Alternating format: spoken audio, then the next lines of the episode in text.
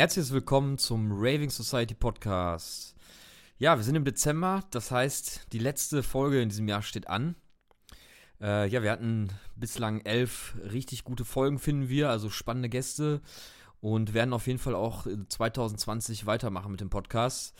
Vielleicht auch da ein kleiner Hinweis an euch, wenn ihr mal äh, Ideen habt, welche Gäste wir noch interviewen könnten, schickt uns gerne mal eine Message per Instagram oder Facebook. Vielleicht ist da noch der ein oder andere spannende äh, Vorschlag dabei von Leuten, die wir noch gar nicht auf dem Schirm hatten. Ähm, genau. Und ähm, ja, jetzt ist ja das Ende des Jahres. Ähm, es stehen noch ein paar coole Partys an. Da vielleicht ein kleiner Hinweis für euch auch. Ähm, wir haben seit äh, Ende November äh, unser erstes äh, Merchandise-Utensil äh, am Start gebracht. Das ist die Ravene Bauchtasche. Könnt ihr gerne mal auf unserer Homepage schauen. Dort haben wir einen Shop. Und da kann man jetzt noch äh, vor Weihnachten auch äh, die Tasche bestellen. Kriegt sie dann garantiert auch noch ähm, äh, vor dem äh, Christmas Dinner und hat sie dann unterm Weihnachtsbaum liegen. Vielleicht ist es ja für den einen oder anderen von euch noch interessant. Und ansonsten wünschen wir euch schon mal eine schöne Weihnachtszeit, bevor wir jetzt gleich mit dem Podcast starten. Ähm, der heutige Gast ist kein geringerer als Daniel Reik aus dem 102 in Neuss, also der Besitzer und Gründer des 102, was er dort schon seit äh, ja, fast zehn Jahren betreibt. Und ähm, mit ihm haben wir gesprochen über sein Leben auf Ibiza und in Deutschland, über seinen ähm, Sound im 102, was er da so favorisiert an Styles und ähm, ja, generell auch ähm, seine Sicht der Dinge, warum sich das 102 so lange noch schon hält und andere Clubs es vielleicht nicht tun. Hört auf jeden Fall rein. Wir wünschen euch viel Spaß. Macht's gut, schöne Weihnachtszeit, einen guten Rutsch. Bis zum nächsten Mal. Euer Raving Society Team. Ciao, ciao. Heute mit Clubbesitzer und Geschäftsführer des 102 Neues, Daniel Reck alias Danny 102. Grüß dich, hi. Hallöchen. Ähm, ja, zum Einstand oder zum Beginn ähm, wollte ich damit mal starten, dass äh, wir heute ja hier sitzen in deinem Büro und ähm, ja, die Party startet ja später mit 25 Jahre Treibhaus im 102. Meine Frage jetzt zum, zum Einstieg so ein bisschen wäre, was bleibt denn von den damaligen Treibhauspartys heute noch übrig, wenn du jetzt, sag ich mal, heute die Pforten öffnen würdest? Schwierige Frage. Also wir machen ja dreimal im Jahr, in der Regel Ostern, Halloween und Neujahr, immer noch zusammen äh, Treibhaus-Events. Ähm, die unterscheiden sich in der Regel ein bisschen vom 102-Programm, vom Altersmix her. Ja, die meisten, die zu den Treibhaus-Events kommen, sind dann schon was älter, obwohl ich sagen muss, äh, wir haben vor ein paar Jahren angefangen, irgendwie das Booking auch ein bisschen aufzufrischen bei den Treibhausveranstaltungen. Und ähm, ich würde schon das mittlerweile so skalieren, dass 70 Prozent der Gäste 102 Gäste sind und 30 Prozent sind dann die, die wirklich äh, sagen, ey komm, äh, was weiß ich, ich bin jetzt 50, ich gehe eigentlich nicht mehr weg, aber wenn der Erik Ludwig äh, ruft, äh, dann kommen wir nochmal und das sind dann die, die eben zwei bis dreimal im Jahr noch weggehen, aber eben auch nicht mehr viel öfter.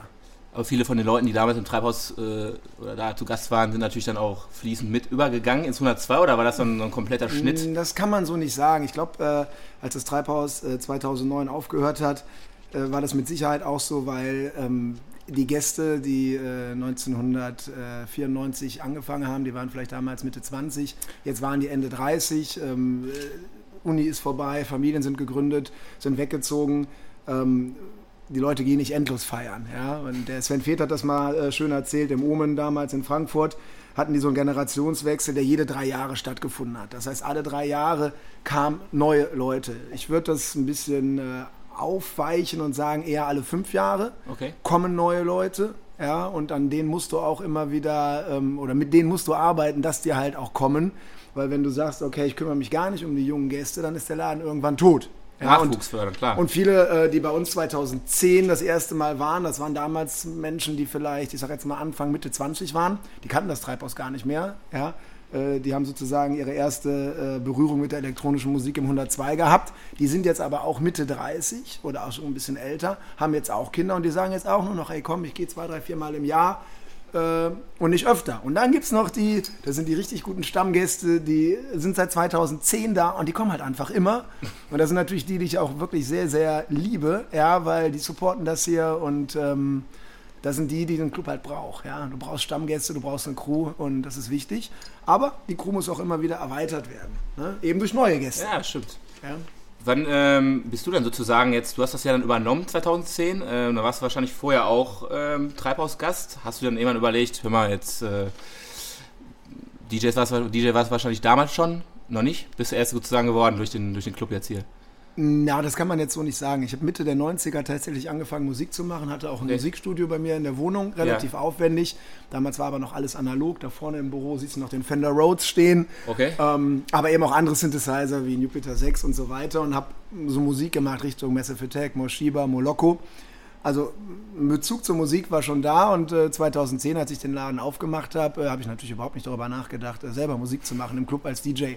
Ja, das ist erst in den letzten Jahren gekommen, als immer mehr Gäste sagten, ey Danny, spiel du doch mal irgendwie, wir wollen mal hören, was du für eine Idee im Kopf hast. Und dann habe ich das irgendwann mal gemacht aus, aus, Spaß und das Feedback war echt sehr, sehr gut und ja, deswegen äh, hat sich das so entwickelt und mittlerweile wird es immer mehr und immer mehr, aber ich habe meistens weniger Zeit zum Auflegen wegen dem Club. Ich könnte viel öfter spielen irgendwo, aber ich habe ja immer Veranstaltungen. Okay.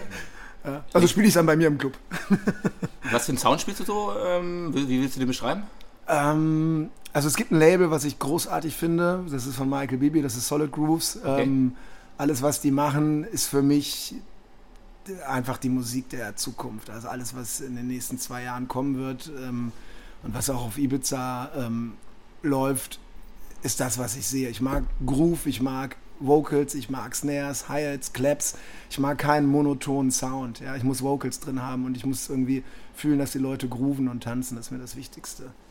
Im Vergleich, sag ich mal, zu dem Programm in deinem Club hast du dann aber noch mal andere Vorstellungen, beziehungsweise setzt die dann auch um? In keinster Weise. Genau das, was ich genau, gerne ja. höre und spiele, ist auch das, was ich hier eigentlich seit 2010 äh, platziere. Ne? Okay. Natürlich mit, mit Schwankungen, ähm, aber ich bin schon sehr geprägt mittlerweile von der Insel. So. Und bei uns funktionieren die Künstler halt auch. Also wenn wir einen Nick van Schuli buchen oder einen Paco Osuna oder ein Andrea Oliva, ein Tanzmann, Squillace ähm, und so weiter.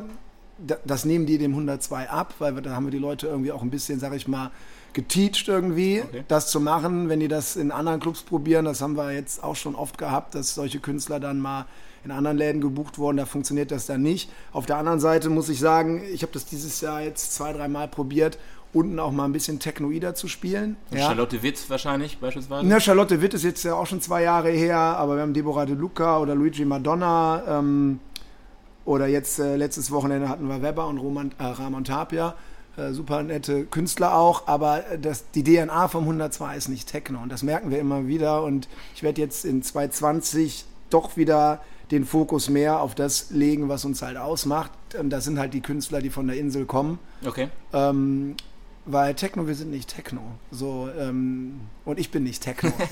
Ja. muss ja auch dahinter stehen, ja, klar. Und die, die, so, es, gibt, es gibt andere Läden in Köln, die machen das hervorragend. Oder in Essen gibt es auch den einen oder anderen, die diese äh, Sparte bedienen. Ähm, aber das sind nicht wir. Wir sind, wir sind Tech House, wenn du so möchtest. Ja. Apropos Tech House, welchen Stellenwert ähm, hat denn, sag ich mal, der Club, der jetzt dann sprichwörtlich für Tech House steht und die Location an sich für die Region hier im Rheinland? Weil das ist ja dann ähm, gerade durch das Treibhaus und jetzt durch das 102, das es ja jetzt nächstes Jahr dann zehn Jahre gibt, hat ja einen Stellenwert, weil zehn Jahre ist, ist ja schon mal eine Hausnummer. Das ist eine Macht, ja. Genau. Hätte ich auch nicht gedacht, dass ich das zehn Jahre mache. Ähm, wenn ich sehe, wie viele Clubs in der Zeit gekommen und gegangen sind, das ist schon enorm.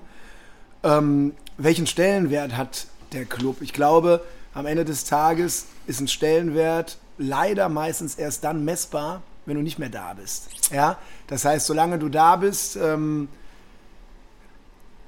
ist, glaube ich, die Wertschätzung geringer als in dem Moment, wo du nicht mehr da bist. Ähm, die Wertschätzung, die ich international von den Agenturen und von den Künstlern bekomme, ist teilweise viel, viel größer für mein persönliches Empfinden, ja. als ich das manchmal hier habe. Also das, was dahinter steht für das, was wir tun, ähm, müsste eigentlich die Wertschätzung viel, viel größer sein. Ja, weil ich sage jetzt mal, einen Laden zu bieten, der die Ausstattung hat, der die Line-Ups hat, der das Licht hat und der das, das Handling hat, was wir abliefern. Ähm, ich will da versuchen, bescheiden zu sein, aber wir sind da schon wirklich auf hohem Niveau unterwegs. Ja, und dann siehst du manchmal irgendwelche, sorry, Drecks-Locations, ja, ähm, die Mitarbeiter sind nicht angemeldet, äh, das Event wird nicht versteuert. Ähm, dann nehmen die Leute da 15 Euro ein, dann nehmen wir 18 Euro mit einem internationalen Topline ab und dann musst du dir manchmal Diskussionen anhören, boah, 18 Euro, das ist aber teuer. Er geht mal nach Italien, da zahlt ihr 40, 50 oder 60 Euro Eintritt. Ja, und das ist so eine Sache, die ich in NRW echt schade finde. Also, und das ist auch der Grund, warum in Deutschland ähm, das Clubsterben so groß ist, weil die Wertschätzung nicht ausreichend ist. Die Leute sagen dann, hey, ich gehe lieber in eine Bar, da zahle ich keinen Eintritt. Welche elektronische Musik läuft, ist mir egal. Hauptsache elektronische Musik. Ja? Aber ich sage jetzt mal, der gepflegte Clubabend mit einem international guten Line-up, es ist mittlerweile sehr, sehr schwierig. Es gibt die Festivals, da hast du 20, 30 Headliner, da wird hingegangen. Ja? Ähm, für die Clubs aber äh, sieht das anders aus. Ähm, haben wir auch schon in anderen Podcasts nochmal besprochen, dieses Clubsterben generell. Deswegen hatte ich auch den Stellenwert so ein bisschen angesprochen, weil ihr ja an sich dann schon ähm, was besser oder auch anders macht, als zum Beispiel, ich sage jetzt mal Essener oder Wuppertaler Clubs, die auch eine lange Tradition jetzt hatten. Studio beispielsweise, Bhutan gibt es auch schon lange. Da seid ihr ja noch, ähm, ich sag mal, mittendrin. Und ähm, da habe ich ja überlegt, so liegt das eventuell dann auch, ähm, weil Ruhrgebiet ist Essen, Rheinland ist äh, dann nochmal eine andere Region dass die Leute da vielleicht einfach ähm, vielleicht die Tradition mehr schätzen wissen, dass die, die Leute wissen? Mm, nee, das glaube ich nicht. Also wenn du jetzt gerade das Bhutan oder das Studio ansprichst, ähm, der äh, André, der das Studio ja betrieben hat, äh, der hat da ja auch äh, acht Jahre einen echt guten Job gemacht genau. und hatte für mich so seine Nische in dem Bereich, die er gemacht hat. Da haben wir uns auch gar nicht auf die Füße getreten. Die haben dann das Programm, äh, ich glaube vor zwei Jahren, verändert und haben auf einmal, hört sich ein bisschen doof an, aber haben versucht, im Ruhrgebiet Berlin zu spielen, ja, indem man halt, ähm,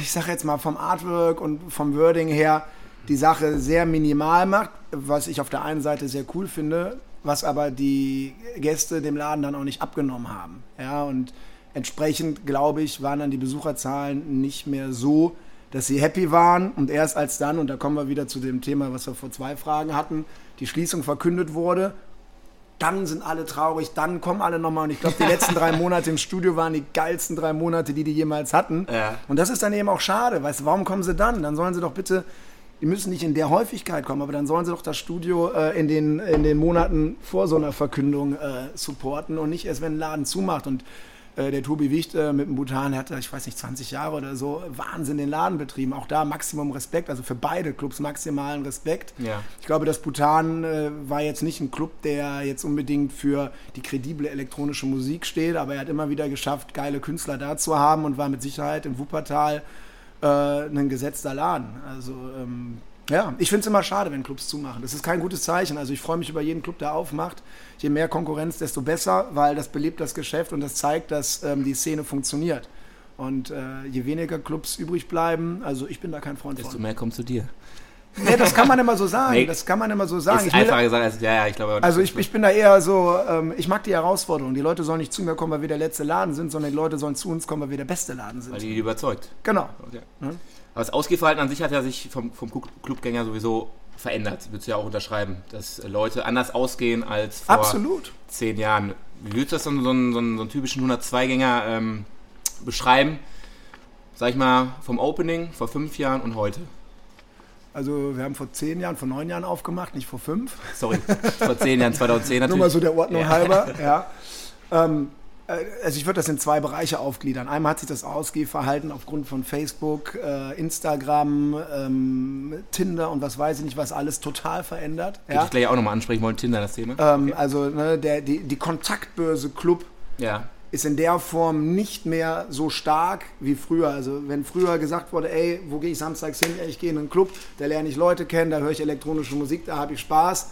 Da sitzen die Leute heute eher, chatten über Facebook oder über, über Instagram und haben da eine ganz andere Kommunikationsmöglichkeit. Und ähm, wenn ich überlege, als wir aufgemacht haben 2010, ähm, da gab es ja auch schon Facebook und ich glaube auch schon Instagram, da gab es Tinder jetzt noch nicht. Ich würde jetzt auch nicht sagen, dass äh, die Kontaktbörse im, im, im, Club jetzt gar nicht mehr vorhanden ist, aber das, ist also das spielt definitiv fürs Ausgehen eine Rolle. Ja? Und ich glaube aber, dass das ähm, auch Schwankungen sind. Also das ist, ne, das kann sein, dass es jetzt weiter runter geht und irgendwann wird es auch wieder hochgehen. Irgendwann wird der Club auch, also Disco wird nie sterben. Disco gibt es seit 50 Jahren, ja. ja. Und, ähm, ne? Aber es geht auf und ab.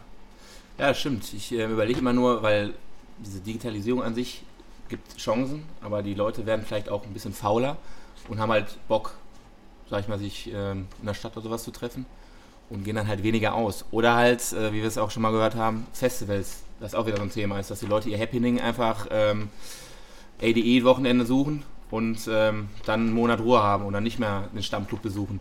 Ähm, wie siehst du generell den, oder wie hebt ihr euch als Club vom, vom andauernden Festival-Hype ab? Ich habe da schon mal so ein, zwei ähm, Aktionen dieses Jahr gesehen, beispielsweise, was war das nochmal hier?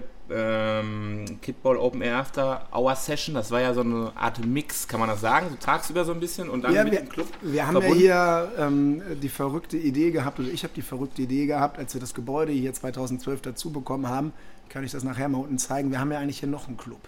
Also Okay. hier drunter ist noch ein Club.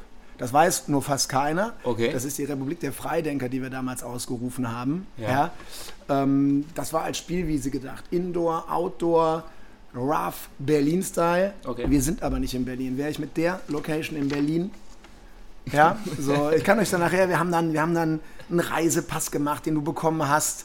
Äh, und dann gab es so Marken. Ich habe das alles da drüben liegen. Ich zeige euch das gleich mal. Okay. Ähm, dann wurdest du Bürger der Republik, ja, und so weiter. Lange Rede, kurzer Sinn. Das funktioniert nur im Sommer. Wir haben aber dann noch die Erfahrung gemacht, wenn eben äh, sonntags ein großes Festival ist und wir samstags eine Party machen, mit einem krediblen, ich sag jetzt mal, Berliner Underground-Lineup, dafür kommt keiner. Dafür kommen 150, 200 Leute Ja. und dafür lohnt dann der Aufwand nicht. Ja? Ähm, und äh, ja, Thema Festival, also ich habe das letztens auf Instagram mal gepostet. Ähm, ich bin ja auch Booker von meinem Laden und äh, bin mit vielen Agenturen sehr, sehr gut. Ähm, mit anderen Agenturen, mit denen man dann noch nicht so oft zusammengearbeitet hat, ist das dann anders. Und wenn man dann äh, von äh, englischen Bookern Antworten auf eine Booking-Anfrage bekommt, wo gesagt wird, ja, also wir schauen erstmal, äh, wo der Künstler auf Festivals spielt und wenn dann was übrig bleibt, dann kommen die Clubs, also das ist O-Ton, ja. Okay. Und da sage ich mir halt auch, und das habe ich dem Mann halt auch in aller Deutlichkeit gesagt, der Künstler spielt ausschließlich auf dem Festival, weil es uns Clubs gibt, weil wir machen den Künstler erstmal groß, ja. Wenn man jetzt natürlich irgendwelche ähm, von Marketingagenturen gehypten Künstler nimmt, ja, ist das vielleicht nochmal, ne, wo einfach äh, 40% der Gage ins Marketing gesteckt wird, das ist nochmal was anderes. Aber grundsätzlich beginnt alles im Club und jeder DJ, wenn er anfängt, spielt erst auf irgendeiner Party für Freunde und dann ist er im Club. Ja. Ja, und äh, wenn du so eine Antwort von einer Agentur dann kriegst, äh, da kriege ich halt einen Brechreiz. Ja? Die Sache ist, die haben natürlich die Macht. Wenn, wenn du denen was sagst, ja, aber diese Macht, die interessiert mich halt nicht. Ja, also nein, also man muss sich da auch positionieren und ich Ja. habe diese Diskussion viele Jahre geführt und ich glaube, die meisten Agenturen wissen das mittlerweile. Ich mache diese Spiele nicht mit. Das sind Gottverdammt nochmal Dienstleister, die ich bezahle. Die leben davon, weil ich den Künstler buche und ich will von der Agentur ordentlich behandelt werden. Ja? Und das fordere ich auch ein. Wenn das nicht funktioniert, dann buche ich die Künstler nicht. Und die wissen mittlerweile, die können sich das gar nicht mehr erlauben. Weil Deutschland ist, wie du schon sagst, guck doch mal NRW. Gaul macht jetzt zu, Bhutan ist zu, Studio ist zu. Ähm, die Liste geht weiter. Wo wollen die ihre Künstler denn noch unterbringen? Die können die gar nicht mehr unterbringen. Ja? Und die Agentur muss aber Geld verdienen, ja, indem sie die Künstler unterbringt. Und deswegen sollte man sich da Gottverdammt nochmal gut benehmen. Ja, und höflich sein. Ich bin stimmt. kein Bittsteller in keiner Agentur. Aber das hast du dir auch, glaube ich, erarbeitet, weil das ist ja auch mal immer so eine Sache, weil wenn du lange dabei bist und auch ein gewisses Standing hast, dann kann man sich das auch, finde ich, meiner Meinung nach dann auch rausholen, das dann äh, zu sagen. Nur so geht das, aber auch da muss man wieder sagen, je nach Größe des Künstlers ist ein Booking ohne einen persönlichen Kontakt zum Künstler heutzutage fast gar nicht mehr möglich. Also je besser du den Künstler kennst, desto einfacher. Und wenn du mit dem ein paar Mal auf einer After-Hour warst, was weiß ich, in Ibiza ein bisschen um die Häuser gezogen bist, ja, und hast ein gutes Verhältnis, aber ein echtes, ein ehrliches Verhältnis, dann funktioniert ein Booking viel, viel einfacher. Wenn du einen Künstler anfragst, der noch nie bei dir gespielt hat und die Agentur kennt deinen Laden nicht, da führst du Diskussionen, da wird dir schwindelig. Ja? Das hat der ähm, Phil Fulton auch jetzt letzte Woche oder beim letzten Podcast gesagt, so ein Karl Cox oder so ein Maceo Plex, die spielen ja auch gar nicht bei Leuten, die sie überhaupt, die sie überhaupt nicht kennen. Ja, also, das aber, ja- also Karl Cox ist, ein Ja. perfekt, Karl Cox ist ein perfektes Beispiel. Also erstmal sind das alles, jetzt mal CEO nicht, aber Karl, der, ich meine, der ist Multimillionär, Ja. der muss nirgendwo mehr spielen. Das heißt, der kann sich aussuchen, wo der spielt. Und wenn der sagt, ey komm, es gibt 52 Samstage im Jahr. Ich kann weltweit zu den aberwitzigsten Gagen spielen, wo ich möchte. Warum soll er bei dir spielen? In deinem Club in Deutschland, ja, wo er einen Bruchteil der Gage bekommt, einen Bruchteil, ja, ähm, wenn er dich persönlich nicht kennt. Es gibt einfach keinen Grund. Es gibt einfach für den Künstler keinen Grund. Und selbst wo er eine Riesenhistorie hat, zum Beispiel Time Warp nächstes Jahr spielt er ja auch nicht mehr, soweit ich weiß, ja, ähm, obwohl er mit denen wahrscheinlich mega gut ist und die 100 Jahre zusammengearbeitet haben, daran siehst du das. Also Karl Cox ist halt das Paradebeispiel, das ist ein Künstler, den will ich seit 2010 Jahren haben. Ich würde alles dafür tun, ich kenne ihn leider nicht persönlich, ja. Äh, ich finde den mega sympathisch. Das ist noch einer, der hat eine, eine Attitüde an sich, die ich großartig finde. Kein arrogantes Gehabe, aber ich frage ihn jedes Jahr zweimal an, aber keine Chance. Das kann man vergessen. Dann kommen wir direkt zum nächsten Thema, wo du ihn mal wahrscheinlich antreffen könntest. Thema Ibiza. Deine Beziehung zu Ibiza ist ja auch recht eng, habe ich gelesen. Sprich, du bist jedes Jahr da. Ähm, ich wohne da im Sommer da im tatsächlich. Sommer? Ich habe da äh, eine Wohnung ähm, Ja. in der Marina Botafogo. Ähm, meine Beziehung zu Ibiza ist erst sehr, sehr spät gekommen. Ich war vor fünf Jahren das erste Mal auf der Insel, Okay. ähm, weil ich vorher immer mit der Insel und mit dem Business in meinem Privatleben nichts zu tun haben wollte. Und ich dachte immer, was soll ich auf einer Partyinsel? Wenn ich Urlaub mache, keine Ahnung, dann fliege ich nach Thailand an einen einsamen Strand oder fahre mit dem Wohnmobil durch Norwegen. Und hatte dann aber die Möglichkeit, ähm, dort äh, mal so einen äh, Katamaran zu hosten, so eine kleine Party zu machen. Und war auf der Insel und das war krass. Also das war Liebe auf den ersten Blick und es ist ein Drama, dass ich die Insel vor 20 Jahren nicht kennengelernt habe, weil ich wäre 100% nicht in Deutschland, sondern ich hätte da mein Business. Also für mich ist die Insel alles. Darf ich fragen, wie alt du bist? Nein. Okay. Auf gar keinen Fall. sonst äh, hätte ich ja überlegen können, ähm, was du denn so verpasst hättest, weil sonst ähm, 20 Jahre. Naja, es, ich will nicht sagen, was, was, was, was, was man verpasst hat, ja. Aber was man ähm, erleben, leben hätte können. es geht auch nicht ums Erleben, sondern es geht um Business, also um Business aufbauen. Und äh, ich bin jetzt 20 Jahre ähm, selbstständig, ja. Also Okay. ich habe während der Uni, dann kannst du mein Alter etwa einschätzen, äh, mich schon selbstständig gemacht und äh, habe halt mein Business hier aufgebaut. Ich habe ja nicht nur einen Club, ich habe auch noch ein anderes Freizeitbusiness, aber da müssen wir jetzt nicht drüber reden. Okay. Ähm, und ich sage Ihnen, wenn ich vor 20 Jahren auf der Insel gewesen wäre, dann hätte ich da mein Business aufgebaut das wäre auch nice. Aber wer weiß, also ich bin ja dran. Also die Insel ist für mich äh, wichtig und das Ziel ist tatsächlich, äh, auf der Insel ähm, eine nächste Standbein zu haben. Das, hast du da nicht, ähm, täusche ich mich, oder das Partys im Senkis mal gemacht mit Format? War das, war, warst du so deine Finger damit im Spiel? Ja, da hatte ich auf jeden Fall meine Finger mit im Spiel. Äh, Das ist eben mein Partner, das ist der, der Ashkan, der Ja. dort, ähm, ich glaube, vor neun Jahren oder so eine Promotion-Agentur gegründet hat, die Carpati Rebels, die halt für die großen äh, Brands dort äh, Promotion machen, die aber auch äh, sehr erfolgreich viele Jahre ähm, Wichtig. sorry, Kein Problem. die viele Jahre, jetzt, jetzt, sind wir hier so, die viele Jahre ähm, dort Partys äh, auf dem Katamaran gemacht haben und die haben halt äh, im Sankis zusammen mit dem Steve Lawler sonntags Viva Warriors, haben das nicht nur promotet, sondern haben da den kleineren Floor, das Spektrum gehostet und mit dem bin ich eben in Kontakt gekommen und dann war, haben wir uns sehr, sehr gut verstanden, so vom Workflow her und dann war relativ schnell klar, dass wir was machen wollen, deswegen haben wir da vorne, hängt das Plakat, Ja, vor ein paar Jahren äh, ein paar Off-Dates bekommen, das heißt in der Vorsaison, in der Nachsaison, wo wir uns da ein bisschen austoben konnten. Das hat auch super funktioniert, hat mega Spaß gemacht, ähm, eben auch mit Format B, mit AKAK, haben wir so ein bisschen die deutschen äh, Künstler rübergebracht. Äh, leider hat das Sankis vor zwei Jahren einen Betreiberwechsel erfahren, seitdem ist es da ein bisschen schwierig. Aber ähm, schauen wir mal. Letztes Jahr haben wir noch zusammen mit Marco Bassi von Unusual Suspects äh, gearbeitet und haben sechs Shows im Sankis gemacht. Ähm, dieses Jahr habe ich bewusst nichts dort gemacht, ähm, weil die Situation im Club selber zu unsicher war. Und ähm, jetzt schauen wir mal, was 2020 kommt. Das ist jetzt meine nächste Frage gewesen, ob du uns schon verraten könntest, was 2020 ähm, eine Veranstaltung noch so äh, von dir auf der Insel kommen könnte. Oder machst du noch keine Angaben? Da kann ich noch keine Angaben zu machen. Es gibt noch, also sobald was spruchreif ist, äh, wird man es überall sehen. Ähm, Okay. Aber ähm, da ist besser zu schweigen, statt zu reden, weil wenn du nichts hast, äh, brauchst du auch nichts erzählen. Ja, ist auch wieder richtig, das stimmt.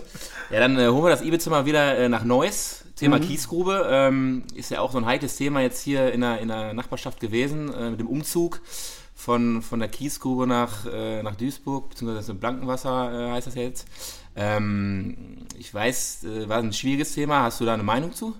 Ich habe zu allen Themen eine Meinung und ich sage auch zu allen Themen meine Meinung. Äh, da habe ich überhaupt keine Schwierigkeiten mit. Also die Kiesgrube ähm, wurde und wird ja, oder jetzt am Blankenwasser von den ehemaligen Betreibern des Treibhauses betrieben, jetzt allerdings nur noch von äh, Frank Clement und von Bayram. Ähm, der Tom Preuß, äh, der gehörte da auch zu und die haben sich halt leider zerstritten, was ich sehr, sehr traurig finde, ähm, weil ich finde, das, was der Tom Preuß da gemacht hat, viele Jahre, das war richtig gut. Ja. Ja, ähm, geile Lineups, tolle Artworks, gute Ideen dahinter. Das kann ich neidfrei an, äh, anerkennen und ähm, ich finde es schade, dass sie sich getrennt haben, ähm, dass die Kiesgrube jetzt in Duisburg stattfindet, äh, ist mit Sicherheit ähm, den Umständen geschuldet, dass er eben hier nicht mehr stattfindet. Ich bin jetzt überhaupt kein Duisburg-Fan, muss ich auch sagen. Der Dirk Haldecker, der dort äh, das, äh, das Villa Rheinperle. die Villa Rheinperle betreibt, der macht auch einen mega Job, also Maximum Respekt auch für alles, was er tut und äh, die machen das da auch gut, aber ich bin Düsseldorfer Jung und für mich ist Duisburg Duisburg und das, äh, das ist eben nicht mein Ding da. Also ich werde da nicht warm werden und ähm, ich bin ne, dann lieber hier am blanken Wasser. Da muss natürlich jetzt auch mal ordentlich gearbeitet werden, dass wir nächstes Jahr da eine schöne Saison haben, weil für uns ist natürlich der Sonntag extrem wichtig, weil wir haben vor neun Jahren die Sunday Session aufgebaut, die echt ein Begriff ist, ja, und äh, die im Sommer uns wirklich unglaubliche Nächte beschert hat, aber wir sind absolut davon abhängig, dass das, was in Neues passiert, in der Kiesgrube am Blankenwasser, erfolgreich ist, weil nur wenn es da voll ist, ist es bei uns voll, ja. Und deswegen, äh, mir wäre am liebsten gewesen, hätten sie sich wieder vertragen. Ja, sollen sich wieder vertragen und dann ist alles wieder gut, weil die Szene ist auch auseinandergerissen, ja. Du hast einen Teil der Leute, die gehen nach Duisburg, der andere Teil ist in Neuss. Und ich habe mich da, ich weiß nicht, wie lange gehe ich da hin? 15, 18 Jahre bin ich auf der Kiesgrube, ja. Ähm, und das ist mein Zuhause. Und jetzt ist es auseinandergerissen. Die einen Leute sind da und die anderen sind da. Und ich bin da überhaupt nicht glücklich drüber. Und äh, ja. Vom Line-Up dieses Jahr wurde ja aber auch schon ein bisschen was äh, aufgefahren, sag ich mal so. Ne? Ein Sven Feth wurde ja dann nochmal hingeholt ähm, dieses Jahr. Hat das äh, so einen gewissen Kiesgruben-Spirit dann noch beibehalten, würdest du sagen? Oder muss sich das Blankenwasser erst, sag ich mal, ähm, so einen eigenen Namen wieder machen? Oder spricht die Location an sich schon? Eine Location reicht nicht. Reicht also es ist, es ist zu leicht zu sagen und dafür ist unser Business zu kompliziert. Es gibt, wenn man das jetzt mal im Sportanlagenbereich nimmt, gibt es harte Faktoren. Das heißt Lage, Marketing, Ausstattung. Ja? Wenn du diese Sachen ordentlich bearbeitest, also wenn man jetzt einen Club nimmt, guter Club, tolle Anlage, mega Marketing. Beste Beispiel, Cocoon in Frankfurt. Ich meine, das war ein Multimillionen-Club, wo einer der größten DJs, die wir auf diesem äh, Planeten haben, mit involviert war, wo alles gespielt hat, ja, was Rang und Namen hat. Und der Laden ist pleite gegangen. Ja. So, und genau das ist eben der Punkt. Das reicht eben nicht. Im Club brauchst du die weichen Faktoren. Du brauchst die Szene. Du musst spüren irgendwie, was ist in und was ist out. Mal einen Sven Fee zu buchen, das ist dann an dem Tag ein tolles Event. Aber die Strahlkraft auf die anderen Events ist nicht da. Du musst die Crew haben. Und wenn du, wenn du die Szene nicht hast, ja, dann schaffst du es nicht. Okay. So, und du brauchst einen Adressaten, ja. Ähm, und da müssen die dran arbeiten. Da müssen die dran arbeiten, weil nur Lage und sich darauf ausruhen, das reicht nicht. Ja, da hat der Tom Preuß auf jeden Fall dann auch Arbeit geleistet und da sieht man ja auch wieder, was er jetzt auch reinsteckt in Duisburg, finde ich echt phänomenal, was er, was er da auch ähm, in so kurzer Zeit auf die Beine gestellt hat. Deswegen ähm, bin ich gespannt, was das hier in Neuss bringt, weil ich würde auch gerne mal wieder, wieder hinkommen und ähm, dann gegebenenfalls zu dir dann später noch dazu stoßen. Ähm, weil für euch ist ja, wie du schon sagtest, dann auch ein Thema, dass, dass das dann rund läuft, ne? weil im Sommer für euch dann die Sunday Session. Definitiv und für mich soll ja auch hier ein Sonntag schön sein. Also Ja. ich meine, in den Jahren zuvor bin ich auch mal nur für einen Tag zurückgeflogen aus Ibiza. Sonntags oder wenn ich in Griechenland im Urlaub war, genauso. Das heißt, ich bin wirklich sonntags morgens nach Düsseldorf geflogen, bin zur Kiesgrube, habe die Sunday Session gespielt und bin am Montag wieder zurückgeflogen. Okay. So und äh, ja, und das macht man natürlich für ein Event, wo man sagt, okay, das lohnt sich ja auch. Ne? Dann kommen wir nochmal zum Schluss jetzt zu deinem, oder in einem Interview 2018 hast du gesagt, dass 102 seinen 10. Geburtstag auf jeden Fall feiern wird. Ähm, jetzt gehe ich davon aus, dass du schon äh, auch davon gesprochen hast, dass das so stattfinden wird.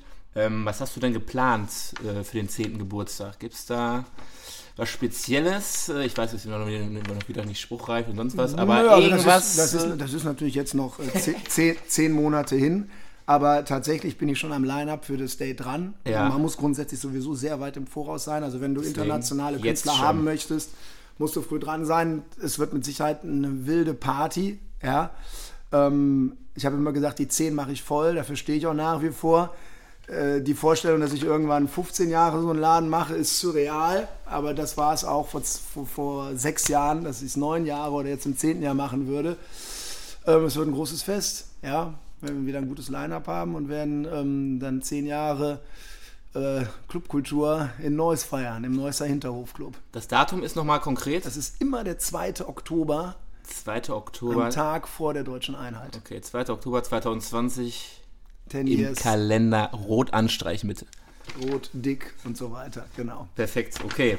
Ähm, dann zum Schluss haben wir immer so kleine Anekdotenzeit äh, bei uns im, im Podcast. Ähm, ich beschreibe es jetzt einfach mal so. Ähm, als du zuletzt oder als du die Stickstoffkanone bei euch im Monat 2 das letzte Mal in der Hand hattest, an welchem Abend kam mehr Magie raus als an allen anderen?